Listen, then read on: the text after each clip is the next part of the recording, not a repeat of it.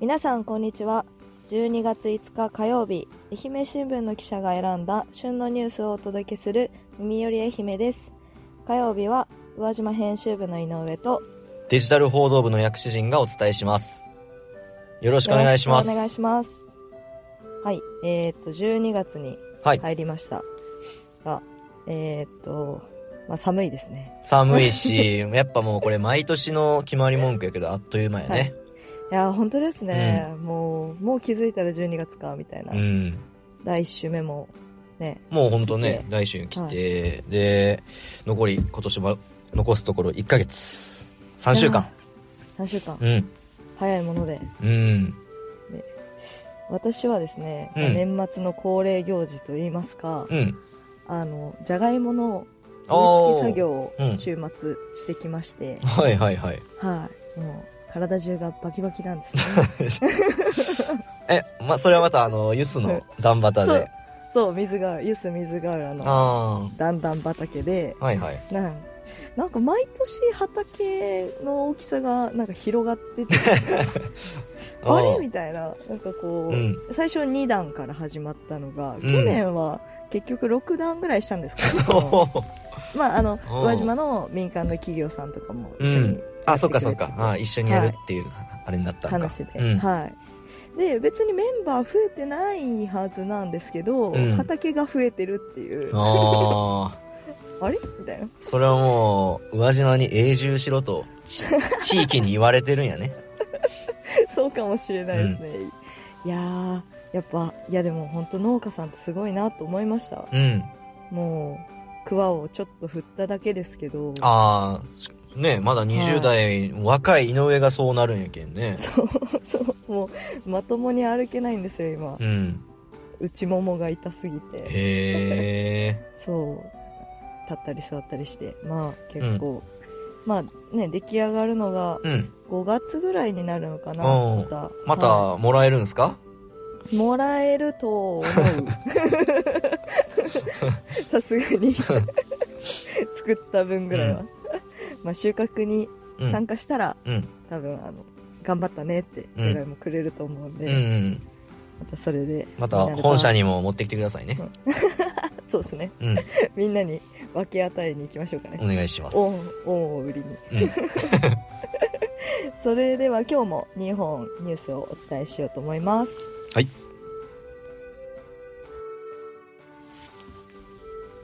西予市野村おとい大相撲4年ぶり通常開催。朝乃山関ら来場。観客2000人完成。西予市野村地域で江戸時代から続く伝統行事。おとい大相撲が11月28日。西予市のおとい会館で始まりました。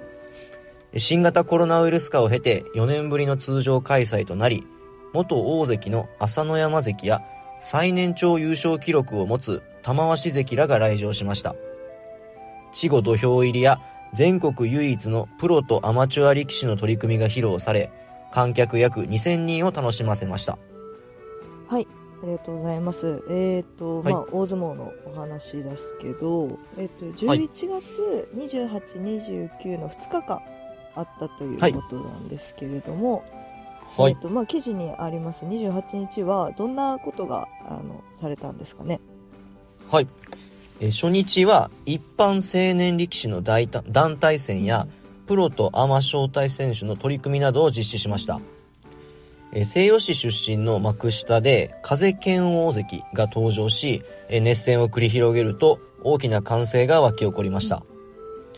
え赤ちゃんの健やかな成長を願う稚語土俵入りでは、朝乃山関と玉鷲関が27人を抱え、思考を踏みましたえ。ー無表情の子や泣きわめくの子などは反応は様々でしたが、会場は温かな拍手で包まれました。27人ということで結構、はい微笑ましい写真であのインスタにうんも載せてらっしゃるんですそうねうん。で、まあ、今回その伝統あるおとい大相撲なんですけどそもそもの起源は何になるんですかね、はい。えー、これがですね、江戸時代の1852年に起きた大火災の厄除け、まあ、その火を沈める祈願として、あの、旧暦10月のおといの日に相撲を奉納したのが起源とされます。うん。え祈願相撲自体は1952年、まあ、100年後に終わっているんですけれど、はいはい。まあ、それ以降は地方祭として定着しています。なるほど。はい。えー今回でなんと172回目を数えまして、えー新型コロナの影響を受けた2020年以降も規模を縮小するなどして伝統を紡いでいました。うんすごい。えーそしてその日他にはですね会場には玉鷲関が所属する、えー片尾波部屋の片尾波親方も姿を見せ住民らと歓談しました、えーこの片尾波親方は西予市出身の元関脇玉春日関です、うんうんうん。えー西あのこの大相撲をあの主催している西予野村観光協会相撲部の大野岩尾部会長は、えーやっと通常開催に戻すことができほっとした。この光景を待っていたと喜んでいました。津波避難歌って継承宇和島吉田厚生古文書元に楽曲制作。宇和島市吉田町北高寺の吉田高校の生徒が約170年前に吉田地域で起きた大地震を記録した古文書をもとに津波避難の大切さを伝えるオリジナル曲吉田防災ソングを制作しました。11月24日には近くの保育園を訪れ園児に歌詞や振り付けとともに命を守る行動を教えました。はい。先週に引き続き井上からは防災関連の記事ということで、はいえー今回はその古文書をもとに歌を作ったということですけれど、はい。その古文書とは何かその何が書かれてたんでしょうか？はい。えっとですねこの元になった古文書は宇和島市吉田町立間尻の庄屋赤松家に残る永代控えという文章です。で、えっと、今から約170年近く前の1854年に安政南海地震で地域が、地域に津波が押し寄せ、住民が避難した様子を記録しています。で、吉田高校の生徒はその古文書の、えー口語訳やフィールドワークを通して当時の住民の行動を学び作詞などに役立てました。なるほど当時のことも勉強しながら、まあ、うんうん歌を作ったということなんですけれども、はい。ちなみに歌詞はどんな感じに仕上がってますか？はい。えっと、歌詞には、地震の後、波が襲ってきたことや、住民が山に逃げたこと、それから諦めずに努力して復興を遂げたことなどを盛り込んでいて、えっと、これ歌詞の一文なんですけど、はい登れ逃げよ吉田っ子、命をつなげ吉田っ子と呼びかけています。うんで、えっと、ちなみに振り付けがついていて、その振り付けでは、こう頭の上を指さしたり、それから腕を振ったりして、その走って高台に避難する行動を表現していました。おーなるほど、うん。まあ、確かにその振り付けがあればね、うん。その言葉の意味を理解しやすいかもしれんよね。あ、そうですね。で、えっ、と、まあ、この、あの、保育園児との練習風景を取材したんですけど、高校2年生約20人が園児と2人1組になって、こう波が来るから逃げるんよ、などと、こう歌詞の意味や動きを教えて繰り返し何度も踊って練習していました。はい。と男子高生はあのまだ地震の怖さをわからないかもしれないけど歌を覚えてもしもの時は高台に逃げてほしいと話していました。うん。でこの取り組み自体は県の防災教育実践モデル事業や地域課題解決プロジェクトの一環で実施されていてこの講師を務められたあの愛媛県歴史文化博物館の専門学芸員の大本隆久さんは後世に残すものができたのは大変意義深い地域を巻き込んだ今後の動きに期待していると評価していました。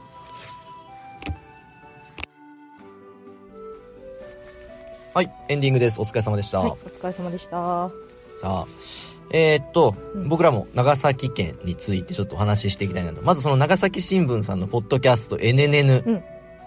えーっとちょっと僕らはねなかなかまだ聞けてないんですけれども、うんそうですね。でも本当そうやってあのねあの耳より愛媛に触れてくれた時に、はい。もう一斉に僕らのあのチームスあラインワークスか、の中でもうそのことを話してはい。嬉しいですねっていう話をしたんですよね。そうですね。うん。まあ本当触れてくれるのはありがたいですし、はい。まあこの音声メディアの大先輩でもありますから、はい。もう本当大リスペクトしながら、うん。ちょっと長崎について話していきたいなと思うんですけど。ですねと言いつつ、はい僕は行ったことがないんですよね。長崎に行ったことない。はい。なるほど。うん。ちなみに、どのあたりまでは、九州、どこまで攻めたことがありますか？長崎。わあ、もうそうやね。もう福岡、大分。ああ、うん。そ佐賀かかから向こうは行ったことがないと。そうやね。なるほど。うん。あの、南も行ってないから、鹿児島とか、まあ、まあ言ったら沖縄とかも。ああ、そうなんですね。うん。私は、長崎は、ちっちゃい頃に行ったことがあります。小学校の時だと思うんですけど、うん。ハウステンボスに行ったのはよく覚えてるんですけど、うんうんそれ以外何したかあんま覚えてないですね。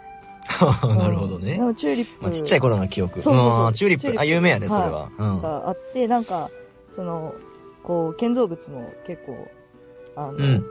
北欧って言ったら違うか。ああ。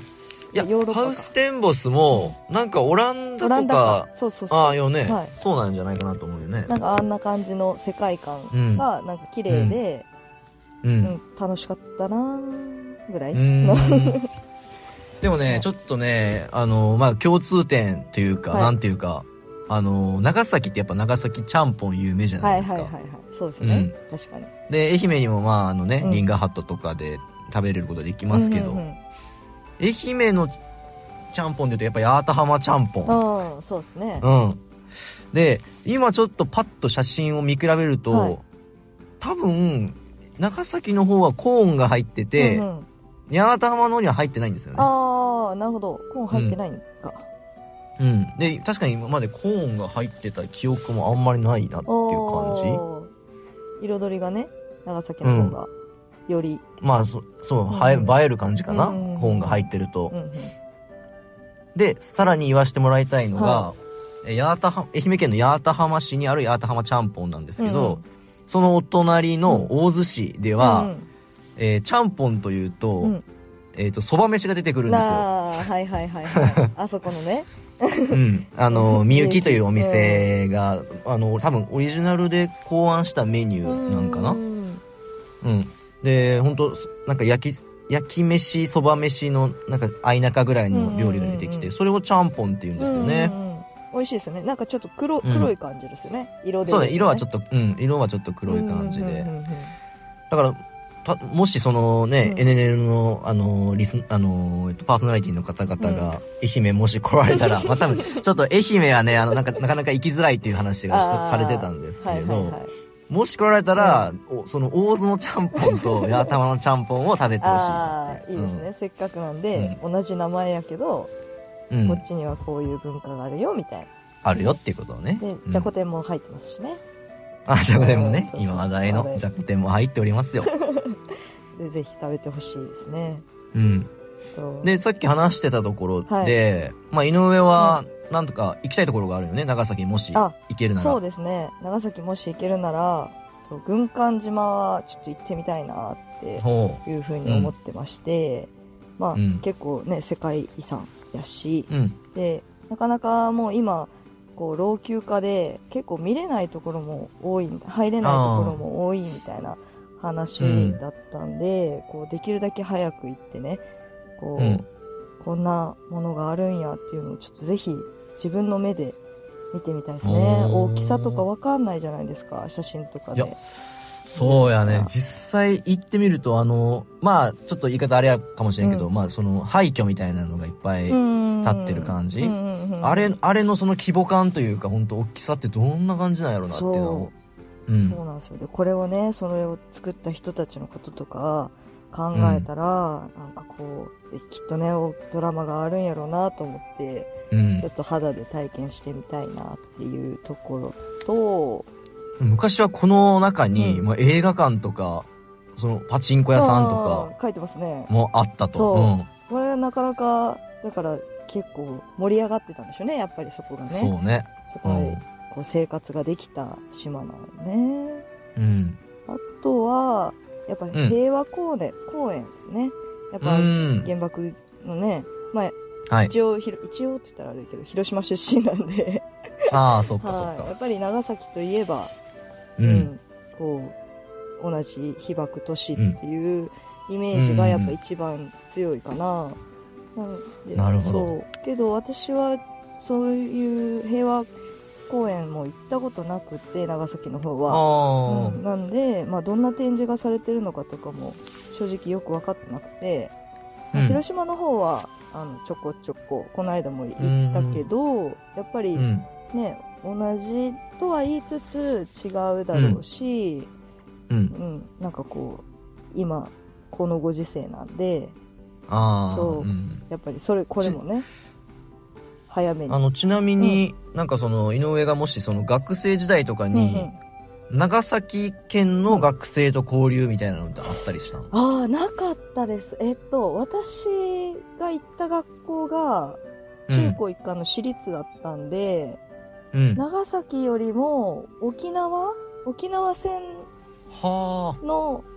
うん。あのだから姉妹校が沖縄にあったのもあって沖縄小学なんですけど姉妹校がなるほど、そうなんや。そうだから沖縄の子たちとの交流はよくあったんですけど長長崎はなくてでもあの私の弟は公立の学校に行ったんですけど、うん。彼は中学校の時に、えっとう長崎に修学旅行行きましたああ、そうそう修学旅行か。はいあやっぱりその平和公園とか行ったり、うんうんし資料館も行ったりあとなんか民泊して、あ。うん。なんか漁師体験したとかって言ってたからへえ。多分漁とかも盛んなんじゃないですかねああ、うん面白そうやろね。うん、詳しくないけどあのーそれで今思ったんやけど、はい愛媛やとやっぱね、修学旅行先が、どうしてもその、あのーえっと、京都とか大阪方面とか、あとその、本州行っても、うん。あのー広島山口になるんよね。はいはいはいはい。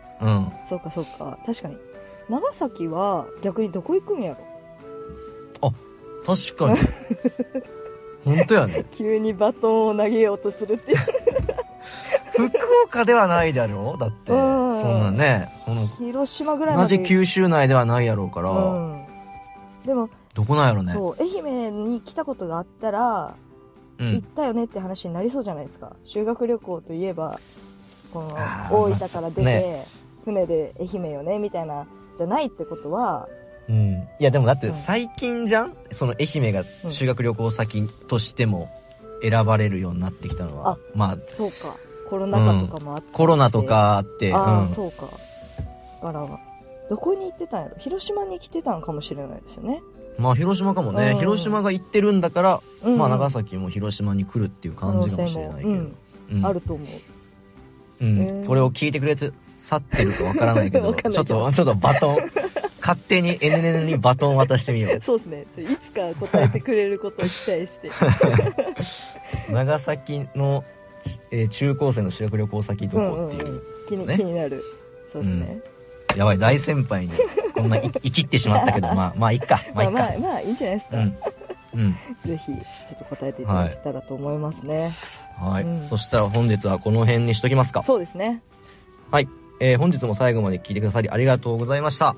えー今日紹介したニュースは愛媛新聞オンラインのホームページか、えーチャプターの URL から飛んで読むことができます。えー明日の放送はクワニーことデジタル報道部の桑原大輔さんが担当します。